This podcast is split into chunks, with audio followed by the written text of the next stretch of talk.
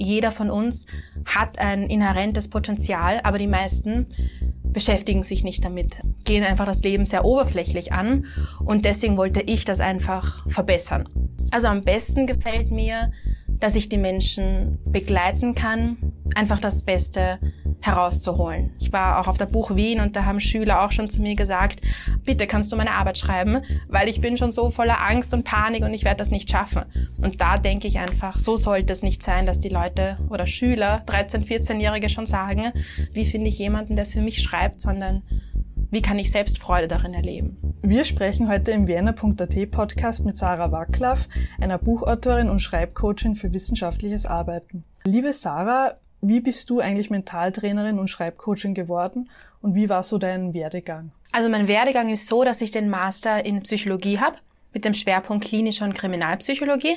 Das ist mein Fokus. Aber für mich stand schon immer im Vordergrund die Tiefe. Ich wollte mich immer mit der menschlichen Seele befassen mit den Abgründen, mit dem Potenzial. Und deswegen habe ich mich in zwei Richtungen bewegt.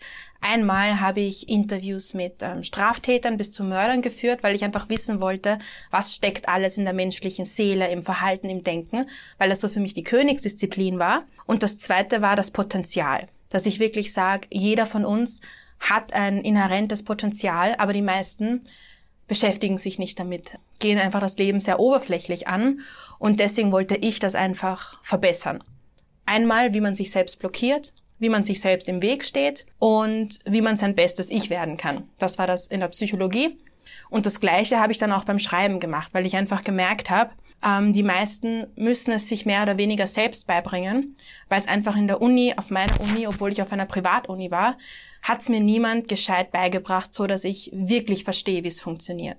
Und deswegen habe ich mich im Mentaltraining auf das Potenzial von Menschen festgelegt und beim Schreibcoaching, wie man wirklich kreativ und wissenschaftlich so schreiben kann, dass es einem wirklich Spaß macht und auch das Potenzial entfaltet. Also das Potenzial steht bei beiden im Mittelpunkt. Mhm. Und was gefällt dir an deinem Beruf am besten? Also am besten gefällt mir, dass ich die Menschen begleiten kann, einfach das Beste herauszuholen. Wieder in beiden Bereichen, dass ich einfach sage, durch die intensive Arbeit mit den Menschen kommen die besten Bücher, die besten Präsentationen, Vorstellungen, kreative oder wissenschaftliche Arbeiten heraus oder Bücher, die sie sonst alleine immer gewollt hätten, aber vielleicht nicht geschafft hätten, einfach hervorzubringen. Und es ist dann schön, wenn die Menschen mit mir den Startschuss legen und wir beide am Ende dann sehen, wo sind sie hingekommen. Das ist das Schönste, dass ich ihnen dabei helfen kann, ihr Potenzial zu entfalten, egal ob das jetzt ein Mentaltraining ist und sie wollen ein Ziel erreichen oder es geht einfach darum, wie oft ich brauche die Diplomarbeit, um im Krankenhaus arbeiten zu dürfen oder um endlich einen Beruf im Ausland zu ergreifen. Und alles, was zwischen mir und dem Traum steht, ist diese Diplomarbeit, die Masterarbeit oder Bachelorarbeit. Und die Menschen verzweifeln so daran. Und das ist schön, wenn ich ihnen da helfen kann. Mhm. Und gibt's vielleicht auch weniger schöne Momente in deinem, in deinem Beruf? Also für mich persönlich gibt's nicht weniger schöne, mhm. aber ich merke natürlich weniger schöne von den Klienten, Kunden, wenn sie einfach zu mir kommen und manche sind in Tränen aufgelöst, sind total überfordert, haben richtig Angst und Panik, weil sie einfach nicht wissen, wie sollen sie das meistern wenn eine Mutter jetzt zum Beispiel zwei Kinder hat, sie möchte den Master nachmachen und sie weiß nicht, wie sie das umsetzen kann. Oder Autoren, die sagen, okay, ich bin in zwei, drei Monaten bin ich auf einem Filmfestival, ich soll mein Drehbuch darstellen, ich soll sagen, warum ich das geschrieben habe und sie, sie wissen es gar nicht. Und wenn ich ihnen da helfen kann, diese Panik loszuwerden. Also das sind halt traurige Momente eher für die anderen. Mhm. Für mich gibt's keine negativen, weil ich ich liebe es auch, sie begleiten zu können durch den psychologischen Hintergrund. Das heißt, wenn da jemand komplett aufgelöst ist, nicht, dass ich mich darüber freue, aber ich freue mich natürlich, ihn abzuholen und begleiten zu können. Mhm. Ja, da gibt's natürlich viele Momente, weil jeder hat seine eigene Geschichte. Studenten, Schüler. Ich war auch auf der Buch Wien und da haben Schüler auch schon zu mir gesagt, bitte kannst du meine Arbeit schreiben, weil ich bin schon so voller Angst und Panik und ich werde das nicht schaffen. Und da denke ich einfach, so sollte es nicht sein, dass die Leute oder Schüler, 13, 14-Jährige schon sagen, wie finde ich jemanden, der es für mich schreibt, sondern wie kann ich selbst Freude darin erleben. Mhm. Und gibt's bei dir jetzt so einen typischen Arbeitsalltag oder ist das jeden Tag ein bisschen anders? Also für mich ist der Tag immer komplett anders Ich liebe das auch, weil ich kein Fan von starren Routinen bin und weil es natürlich auch im Beruf nicht wirklich funktionieren würde, denn manchmal lektoriere ich und korrigiere Arbeiten, manchmal ähm, coache ich die Leute, manchmal habe ich ein Mentaltraining, eine Stunde später gibt es vielleicht ein Drehbuchcoaching. Ich habe zum Beispiel eine Klientin in Deutschland, die schreibt eine komplette Drehbuchserie und wir erarbeiten den kompletten Plot, die Storyline und gehen da wirklich in die Tiefe. Und deswegen schwankt das halt extrem. Also meistens sitze ich in gemütlichen Kaffeehäusern und verrichte die Arbeit, aber es ist halt sehr viel Spannung darin, weil jede Arbeit ist ja auch anders. Also wenn ich jetzt fünf Studenten habe, die ich coache, ist jede Arbeit komplett anders. Und in jeder muss ich mich ja auch fallen lassen, einarbeiten. Einen richtigen Alltag gibt's da nicht. Auf welche Schwerpunkte hast du dich spezialisiert oder welche Themen liegen dir vielleicht besonders am Herzen? Also auf jeden Fall die Potenzialentfaltung. Und worauf ich mich auch sehr spe spezialisiert habe, ist das Fassadenbrechen von Menschen. Weil mich das schon immer ähm, fasziniert hat, dass die meisten Menschen nicht wirklich wissen, wer sie sind. Sie lassen sich ablenken von der Umgebung, von den Menschen, sei es jetzt Nahestehende oder Fremde. Ähm, auch in die Richtung möchte ich noch einige Bücher verfassen, weil für mich einfach das Wichtigste ist, wer will jemand sein und warum ist jemand nicht so, wie er sein möchte. Und deswegen ist mein Schwerpunkt im Mentaltraining, dass ich den Menschen helfe, wieder zu sich zu finden, ihre Fassaden zu durchbrechen und auch alles, was bis jetzt ist, loszulassen, um einen Neustart zu wagen. So dieses Sprung ins neue Leben, das ist das, wo ich am meisten helfen möchte. Zu erkennen, welches Potenzial hast du und wie kannst du das auch wirklich nutzen, weil die meisten sich dafür auch extrem fürchten. Wie ist dir eigentlich die Idee zu deinem Buch zu Mythos wissenschaftliches Arbeiten? Wie ist die Idee entstanden dazu? Also, ich mache das jetzt seit knapp zehn Jahren. Das heißt, ich wollte schon immer mein Wissen, was ich in den einzelnen Fachbereichen mit den Studierenden und Schülern gelernt habe oder entwickelt habe, in einem Buch zu verfassen. Und ich wollte einfach das Buch schreiben, was ich gerne gehabt hätte damals auf der Uni-Zeit. Weil bei mir persönlich war es einfach so, dass ich komplett in die falsche Richtung zuerst gegangen bin und quasi über Nacht eine neue Arbeit hab schreiben müssen, weil ich war auf einer Privatuni und alles waren sehr gute Professoren. Ich habe jeden Tag geliebt, aber es war wirklich so, dass ich es geschrieben habe, das halbe Jahr oder Jahr, wie man sich sonst die Zeit nimmt. Und dann kam ich zu dem Punkt, wo der Professor gesagt hat, komplett falsch. Überhaupt nicht wissenschaftlich. Ups. Und ich hatte, ich weiß nicht mehr, ob es ein, zwei oder drei Tage waren, aber ich musste alles komplett neu aufarbeiten, es mir selbst beibringen.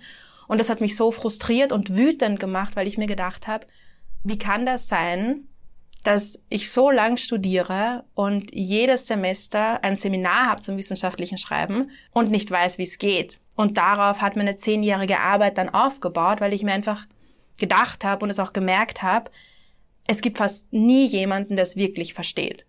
Und deswegen habe ich die, die Bibel des wissenschaftlichen Schreibens schreiben wollen, damit es dir wirklich ein Buch ermöglicht, vom ersten bis zum letzten Tag deine Uni-Zeit zu lieben, was dir Zeit, Geld und Nerven erspart, weil ich finde, die Studenten sollten das Schreiben nicht hassen. Es ist nicht schwer, es muss nicht Stunden, Tage oder Monate dauern. Und die meisten wissen nicht, wie funktioniert das Schreiben wirklich, wie kann man sich selbst im Schreiben wiederfinden, wie kann man es schnell und sehr gut machen, so dass man wirklich Freude daran hat. Und deswegen behandelt das Buch von den kleinsten Aufgaben vom Essay, Thesenpapier bis zur Defensio wirklich ein Nachschlagewerk, lustig, tiefenpsychologisch, wo du wirklich sagst, du brauchst nichts anderes außer dieses Buch und die Kriterien, die auf deiner Uni halt vorhanden sind, weil natürlich manche wollen Areal, manche Times New Roman, manche Calibre, natürlich, äh, das, das steht auch drinnen, das muss man selbst beachten, aber es hilft dir wirklich, richtig gute Essays zu schreiben und herauszuarbeiten, wie gehe ich's an? Wenn ich einen Text lese, und das soll eine Zusammenfassung sein, lege ich eine ganz andere Expertenbrille auf, als wenn ich ein Exzerpt schreibe, eine Zusammenfassung, Thesenpapier. All diese Dinge brauchen einen anderen Schwerpunkt. Und wenn du das weißt, kannst du deine Aufgaben in ein, zwei Stunden schreiben, deine Seminararbeit in zwei, drei Tagen, deine Bachelorarbeit in einer Woche. Und du brauchst nicht diese mindestens sechs Monate, weil dadurch verliert auch die Arbeit an, mehr, an Wert meistens, weil ich merke es bei meinen Klienten immer wieder, ähm, wenn die Deadline in vier Wochen ist und sie mein Coaching haben, schreiben sie richtig gute Arbeiten. Aber wenn sie sich dann acht Monate Zeit lassen, man legt's ja immer wieder weg, man durchbricht den Schreibfluss, den Denkfluss. Und diese Arbeiten klingen dann immer furchtbar zusammengestückelt, weil sie hinten und vorne nicht zusammenpassen. Und deswegen wollte ich eben ein Buch schreiben, wo es wirklich darum geht, was brauchst du, um wirklich jede Aufgabe zu meistern, richtig gut zu schreiben und es auch zu genießen und zu lieben. Du hast es jetzt eh schon angesprochen ein bisschen, aber wie würdest du Menschen mit Schreibblockaden oder Motivationsproblemen helfen? Also in den meisten Fällen erarbeite ich mit den Klienten, wo die Schreibblockade sitzt oder woher sie kommt, weil in den meisten Fällen liegt es entweder an diesem immensen Druck von innen oder von außen. Wobei der Druck von außen, den kann man sowieso nicht beeinflussen und der ist ja klar, die Professoren setzen dich unter Druck, unabsichtlich, aber du musst die Deadline und alles einhalten. Aber die meisten haben innerlich einfach so viel Angst davor, wo man wieder sagt, wenn man nicht weiß, wie es funktioniert, egal was es ist, dann macht man sich einen Druck und hat man Angst. Und die Schreibblockaden sind immer aus zwei Gründen. Ganz oft passiert es, dass die Leute im Coaching mit mir realisieren, dass sie eigentlich tief in sich drinnen wissen, dass das, was sie bis jetzt geschrieben haben, Schrott ist. Aber man will es einfach nicht sehen. Man denkt sich vielleicht, okay, die Deadline ist in zwei Wochen. Ich habe jetzt schon 17 Seiten geschrieben und ich kann das nicht wieder weghauen. Das ist so mühsam und stressig von vorne zu starten, aber innen drinnen weiß man, ah, das passt nicht zusammen, das war nicht die beste Literatur, die ich finden konnte oder die Fragestellung ist gar nicht so gut und man gesteht sich's nicht ein. Das ist oft der eine Grund wo ich dann mit ihnen daran ansetze, diesen Mut zu finden, zu sagen, was ist besser, eine schlechte Arbeit, im besten Fall eine vier, die durch ist, oder eine Arbeit, wo du selbst stolz drauf sein kannst und die auch gut ist. Weil die Professoren auch merken, hat eine Arbeit Herz oder hat sie es nicht. Und zum Beispiel bei mir haben die Kunden ganz oft das Feedback, wow, so wie du es jetzt aufgearbeitet hast, also meine Kunden, haben sie das Thema noch nie aufgearbeitet gesehen, weil es einfach viel tiefer ist und die meisten machen einfach nur, blöd gesagt, wie ein Wikipedia-Artikel. Die Definition, ein paar Formen, was ist das? Und das zieht man in die Länge, aber du schlafst ein, während du die Arbeit schreibst und der Leser schlaft ein. Und das ist oft dann die Blockade, weil du einfach selbst es ja nicht tun willst, dann hast du Angst davor, dann weißt du, dass du es auch irgendwie falsch machst.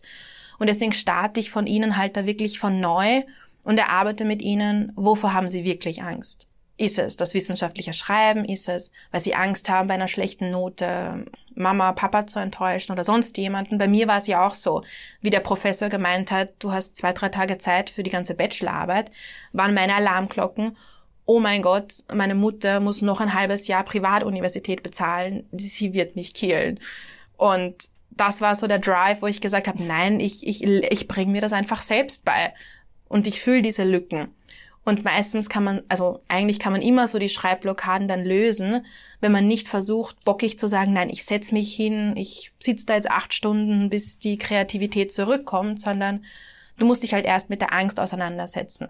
Und da gehe ich halt immer, also immer diese Schräglinie zwischen Mentaltraining und Schreibcoaching, weil das lässt sich nicht so voneinander trennen. Das ist auch der Unterschied ähm, zwischen einer normalen Nachhilfe und mir, würde ich sagen, weil es geht ja nicht nur darum, ich war selbst früher in Nachhilfe, Mathe, Latein oder sonst was, aber es geht nicht nur darum, wie ein, äh, wie ein Kochrezept es umzusetzen, sondern wirklich auch zu finden, was willst du schreiben? Wie findest du dich darin? Ähm, wie kannst du es so umsetzen, dass du es richtig machen kannst? Und jeder Student ist da ja anders. Und so können wir halt dann die Schreibblockaden lösen. Also sich auf jeden Fall damit auseinanderzusetzen und wenn man jetzt keinen Coach hat, sich selbst wirklich zu fragen, was ist es halt, wovor ich Angst habe und wie kann ich das für mich am besten lösen? Ja. Wenn wir jetzt schon darüber gesprochen haben, welchen Stellenwert hat deiner Meinung nach Stress in der heutigen Gesellschaft?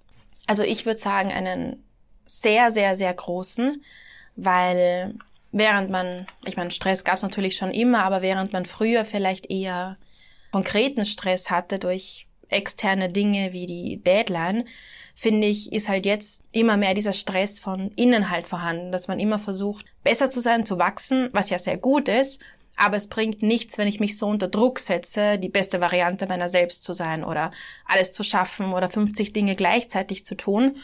Und äh, für mich ist es halt so, dass ich finde, die meisten Menschen sind nicht wirklich ehrlich zu sich und sie setzen sich halt so enorm unter Druck, dass sie sich komplett Alltag verlieren. Bei meinen Klienten ist das oft so, dass sie ihre To-Dos haben, ihre Marker in der Woche, was sie alles erledigen wollen, aber sie glauben nicht wirklich an sich, sie haben nicht das Vertrauen, dass sie es schaffen. Also Stress oder Belastung ist ja nur vorhanden, weil du es dir selbst eigentlich nicht zutraust. Denn wenn ich das Gefühl habe, ich kann nächste Woche meine zwei Seminararbeiten abgeben, dann habe ich ja keinen Stress. Sondern der Stress ist ja immer nur, wenn irgendeine Stimme in dir sagt, du schaffst das nicht, du bist nicht gut genug, die Zeit reicht nicht aus. Aber wenn du die Kontrolle wieder über dich und dein Leben gewinnst, dann verfliegt dieser Stress. Und ich finde, das ist der größte Stress, so irgendwie den Stress, den wir uns selbst machen, weil niemand kann dich ja von außen stressen, wenn du es nicht zulässt. Aber natürlich, die meisten Menschen sind durchgehend auf Social Media oder im Business und man denkt sich dauernd, ja, nichts verpassen. Und deswegen finde ich, die meisten Menschen oder auch meine Klienten sagen auch immer, eigentlich fühlen sie sich zu 99 Prozent am Tag durchgehend gestresst. Und so sollte es eigentlich nicht sein. Und du hilfst ja auch konkret äh, Menschen mit Angst vor der Matura oder der Defensio. Was würdest du diesen Menschen vielleicht konkret raten? Also mein konkreter Ratschlag, der, der eigentlich auch bei jedem funktioniert, ist, dass sie natürlich müssen sie sich gut vorbereiten und das Ganze gelernt haben und am besten aus dem FF können. Aber die Angst vor der Matura oder bei Defensio ist ja nicht nur, dass ich Angst vor dem Thema habe, sondern ich muss ja auch ähm, kommunizieren, ich brauche emotionale, soziale Kompetenzen, ich muss mit meinem eigenen Druck umgehen, ich muss äh, mit Leuten umgehen, die entweder gut oder komisch auf mich reagieren. Und das muss ich ja alles ausblenden, so dass ich mich fokussieren kann. Und bei meinen Klienten übe ich immer, abgesehen vom guten Vorbereiten, dass sie sich wirklich vorstellen, wie wenn es eine Show wäre, dass sie zum Beispiel zu Hause sich vor die Couch hinsetzen und wirklich versuchen, ähm, die Defensio, nehmen wir an, zum Beispiel der Teil zu, stell deine Arbeit vor. Dass man sich da hinstellt, sich vorstellt, da ist das Komitee und man stellt sich wirklich vor, es ist eine Präsentation und man versucht es so emotional und sozial und kompetent und flüssig wie möglich zu sagen. Und dass man auch selbst der stärkste Kritiker ist. Das heißt, ich bin mitten im Gespräch, gehe da hin und her und äh, bewege mich und überzeug die Leute und dann kommt zum Beispiel von rechts, natürlich imaginär, weil ich es mir vorstelle, aber da kommt zum Beispiel von rechts eine Frage, man stellt sich vor, was könnte das Gemeinste sein, zum Beispiel, Sie hatten ja nur vier Leitfaden-Interviews, wie kann das für eine Masterarbeit reichen? Ich meine, das ist ja überhaupt nicht repräsentativ. Oder eine andere Frage, wieso haben Sie nur mit Literatur gearbeitet? Wen interessiert das einfach nur, Bücher zusammenzustoppeln? Oder die Limitationen haben Sie nicht mal ähm, wirklich aufgearbeitet? Und, und, und. Dass man sich wirklich versucht vorzustellen, ich stehe da, der unterbricht mich und äh, eine souveräne Antwort darauf finde. Weil wenn man diese, weil die meisten Menschen haben zwar gemeine Fragen im Kopf und diese Angst, aber sie können es nicht konkretisieren. Also sie wissen, ich habe extrem Angst vor Defensio.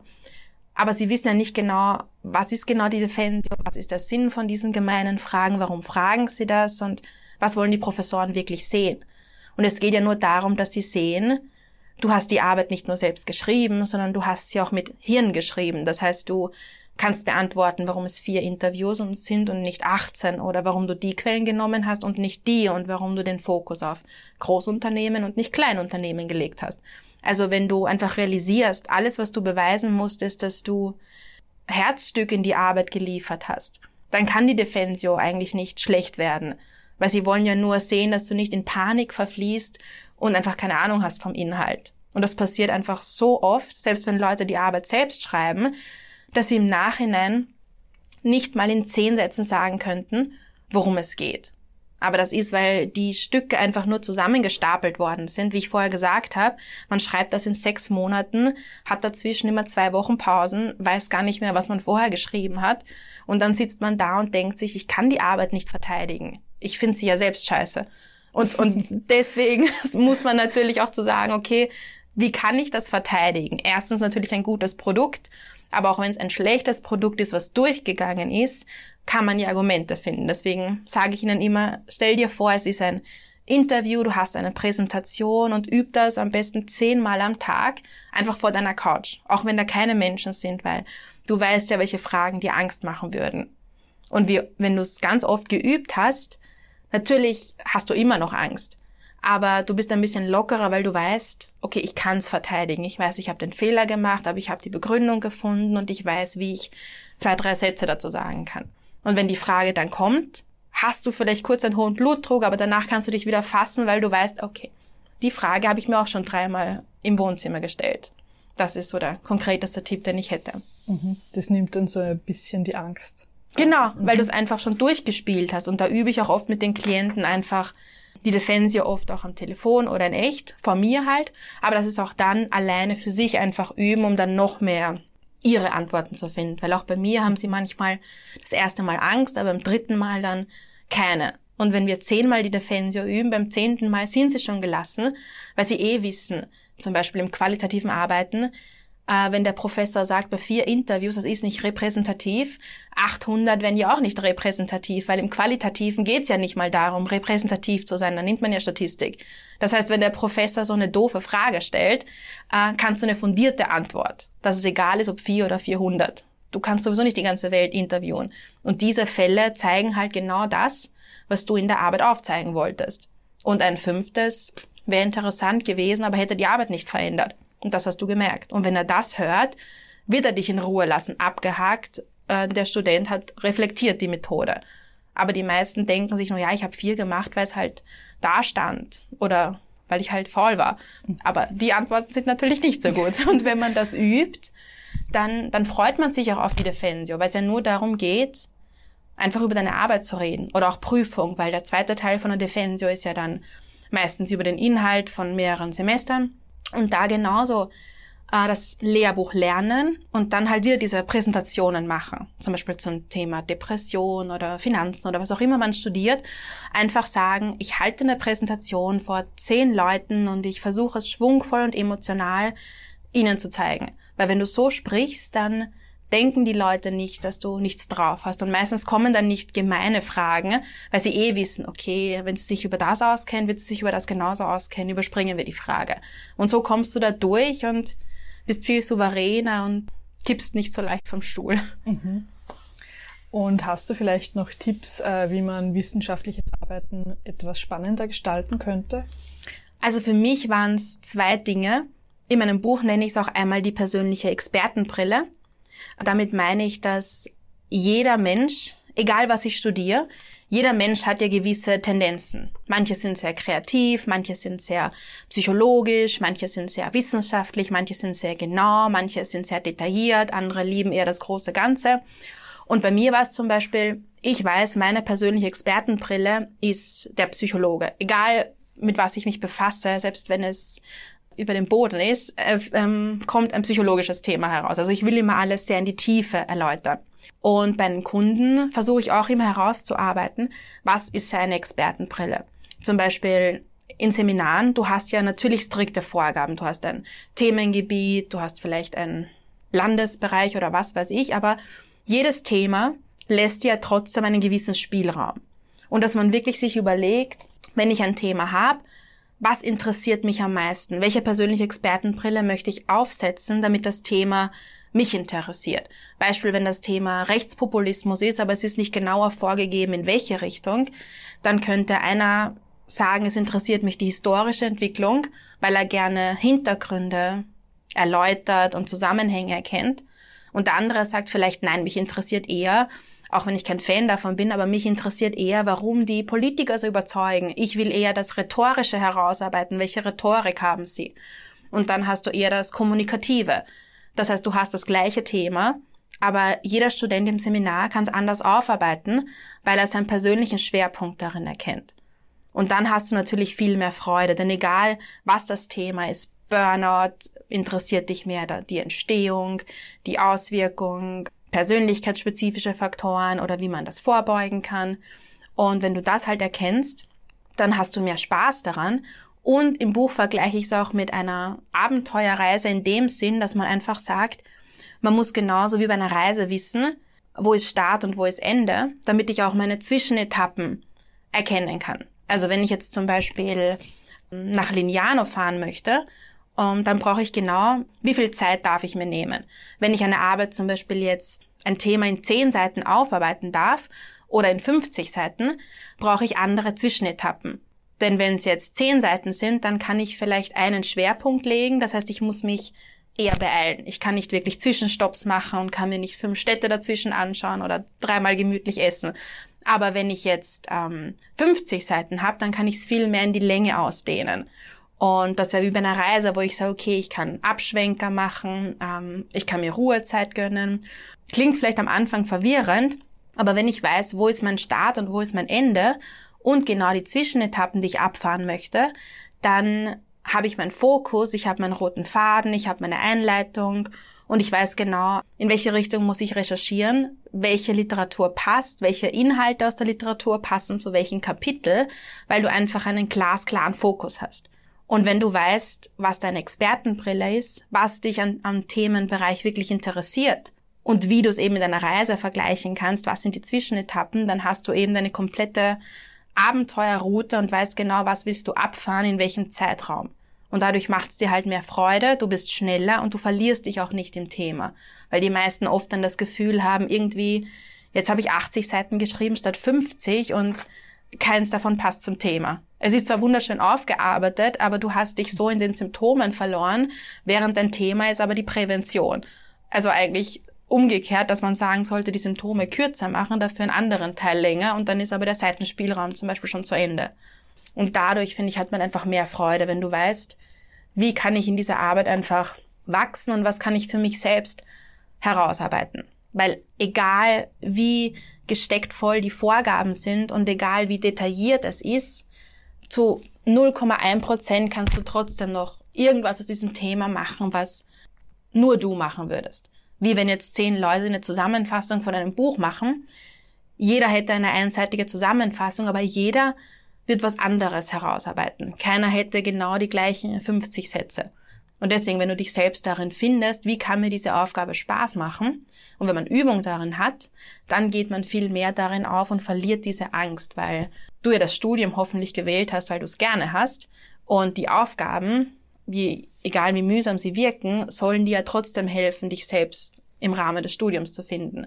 Und wenn die Leute das eben lernen, dann kann es Freude machen. Wie wenn du sagst, du hast das Kochen und dann machst du so, dass es dir eine Freude macht, weil du essen musst. Und beim Studium ist ja genauso, wenn du sagst, okay, du liebst das Studium, du hast die Aufgaben, dann solltest du einen Weg finden, sie so zu machen, dass sie dir Freude bereiten, denn machen musst du sie ja sowieso.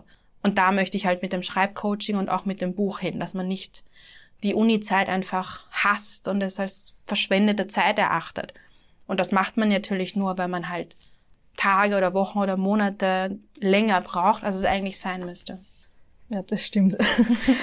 Und wie stehst du eigentlich zur Doppelbelastung von Beruf und Familie oder auch Trippelbelastung, dann nur mit Weiterbildung, die eben vor allem Frauen betrifft? Und hast du vielleicht auch Tipps für einen besseren Umgang dafür?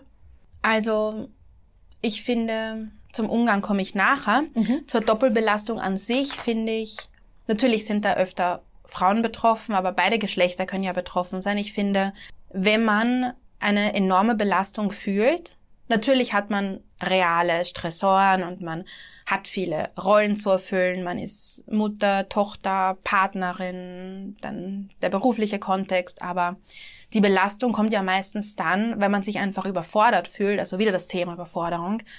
Und bei meinen Klienten ist es halt oft so, wie es bei mir auch früher war. Man erlaubt sich einfach nicht wirklich man selbst zu sein und man empfindet so eine enorme Schuld, wenn man irgendetwas tut, was einem selbst wichtig ist. Deswegen auch die Schnittstelle zwischen Beruf und Weiterbildung, dass zum Beispiel eine Klientin, sie hatte so ein wahnsinnig schlechtes Gewissen, dass sie neben ihren Beruf und ihrer Partnerschaft sich noch die Zeit herausnimmt zu sagen, ich mache jetzt noch eine Weiterbildung, weil sie einfach für sich das Gefühl hatte, ich muss alle Rollen perfekt ausfüllen, alle Aufgaben liegen an mir, ich habe die Schuld und die Verantwortung für alles. Und natürlich, wenn du alles perfekt ausfüllen möchtest und ich weiß nicht, 24 Stunden für deinen Partner da sein möchtest, 24 Stunden für deine Tochter da sein möchtest, dann gibst du ja selbst dir nicht die Chance, dich weiterzuentwickeln. Und deswegen finde ich, zur Bewältigung ist immer wichtig dieses Zeitmanagement, aber ich finde auch ähm, Gedankenmanagement und Verhaltensmanagement, weil man kippt halt sehr schnell wieder in dieses schlechte Gewissen.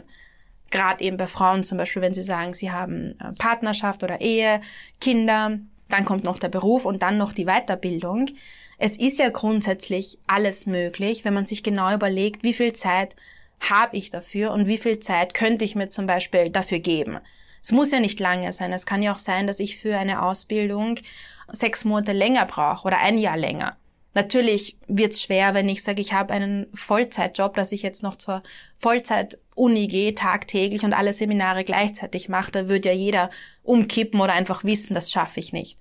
Und ich finde, die Belastung kommt meistens dann, wenn man alles gleichzeitig will und diese enorme Schuld halt mit sich trägt. Und wenn ich das mit meinen Klienten aufarbeite, dann fällt halt diese Belastung stückchenweise weg, weil sie einfach erkennen, ich muss mir selbst erlauben, ich selbst zu sein. Und ich möchte eben zum Beispiel Ehefrau sein und Mutter, gleichzeitig Karrierefrau und möchte auch noch eine Weiterbildung. Es kann ja möglich sein, wenn man genau den Lebensplan individuell für sich entwickelt und nicht zum Nachbar schaut, links, rechts, weil bei den anderen wirkt es immer einfacher, aber weil man ja nur die Fassade sieht. Man weiß ja nicht, wie es jemandem wirklich geht. Und deswegen finde ich es das halt wichtig, dass man sich wirklich überlegt, was stresst mich, was ist die Belastung, woher kommt sie, meistens eben aus Schuld und Verantwortungsgefühl und dass man wirklich realistische Ziele sich steckt, wie kann ich diese Dinge parallel machen, ohne dass ein Lebensbereich halt ins Schwanken gerät. Weil natürlich, wenn ich sage, ich konzentriere mich nur auf die Weiterbildung, aber ich verliere meinen Job und die Ehe geht zu Brüche und ich bin nie für meine Tochter da, natürlich hat man dann Schuldgefühle. Aber wenn man für sich realistisch sagt, eine Stunde in der Woche oder drei Stunden in der Woche kann ich mir rausnehmen, dann kommt diese Belastung nicht mehr, weil man weiß, ich wähle, was ich in meinem Leben haben möchte und ich freue mich ja auch auf diese Bereiche. Denn wenn ich das nicht haben will, dann wäre es an der Zeit, mir zu überlegen, wie ich mich von gewissen Dingen halt trennen kann. Weil wenn es dich zu sehr stresst, dann kannst du es einfach nicht lieben. Und das wollen die meisten Menschen einfach nicht wahrhaben. Dass sie das, was so sehr stresst, entweder wollen sie es wirklich nicht und sie machen es nur aus Druck, oder sie haben nicht den richtigen Weg gefunden, wie sie es halt leben und bei sich haben können. Ähm, also das hast du jetzt eh auch schon erwähnt eigentlich, also wie man am besten Weiterbildung und Beruf äh, am besten verbinden kann. Also das hast du eigentlich jetzt eh schon. Genau, gesagt. das war mit diesem ja. Zeitmanagement, aber auch Denk- und Verhaltensmanagement, dass man sich einfach selbst an die Nase nimmt und sich einfach selbst mhm. überlegt, welchen Alltag möchte ich haben. Mhm. Wie bei mir, dass ich sage, jeder Tag ist anders und wie kann ich damit am besten umgehen. Und wenn jemand anderen anderen hat, dass er sich wirklich überlegt, wie kann ich einfach alles in meinem Tages- oder Wochenplan unterbringen, so dass nichts verloren geht. Und dann komme ich eh schon zu meiner letzten Frage. Gibt es vielleicht noch etwas, das du den Hörern heute noch mitgeben willst? Vielleicht einen Rat? Also der wichtigste Rat für mich den ich meinen Klienten gebe, aber auch mir selbst oft. Für mich ist halt das Allerwichtigste, dass man zu 100 Prozent man selbst ist, egal was das bedeutet. Und ich finde, wenn man sich dafür die Erlaubnis gibt und sich traut, einfach man selbst zu sein, dann verfallen viele Dinge, die wir im Interview jetzt besprochen haben. Weil äh, der Druck fällt weg von innen, der Druck, den ich von außen bekomme, mit dem gehe ich viel proaktiver um weil ich einfach weiß, okay, das, das ist eine andere Person, sie hat eine andere Perspektive, Schreibblockaden verfallen, Zeitangst verfällt und deswegen finde ich einfach, das Wichtigste wäre, dass jeder für sich selbst entscheidet, wie sehr bin ich vielleicht schon die beste Variante meiner selbst. Das kann ja für jeden was anderes bedeuten.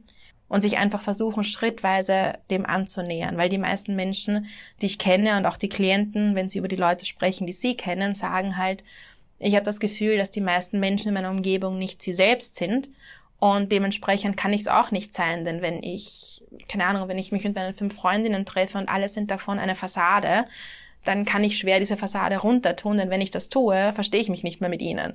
Und deswegen ist es so, ähm, man lässt den anderen oft nicht man selbst sein, weil man selbst nicht ist. Und ich finde, in die Richtung sollte man einfach viel mehr gehen, sich zu fragen, wer bin ich wirklich und wie kann ich genau das Leben leben, was ich halt gerne möchte. Ja, dann bedanke ich mich sehr herzlich, Sarah, für das nette Gespräch und für die interessanten Tipps zum wissenschaftlichen Schreiben. Dankeschön.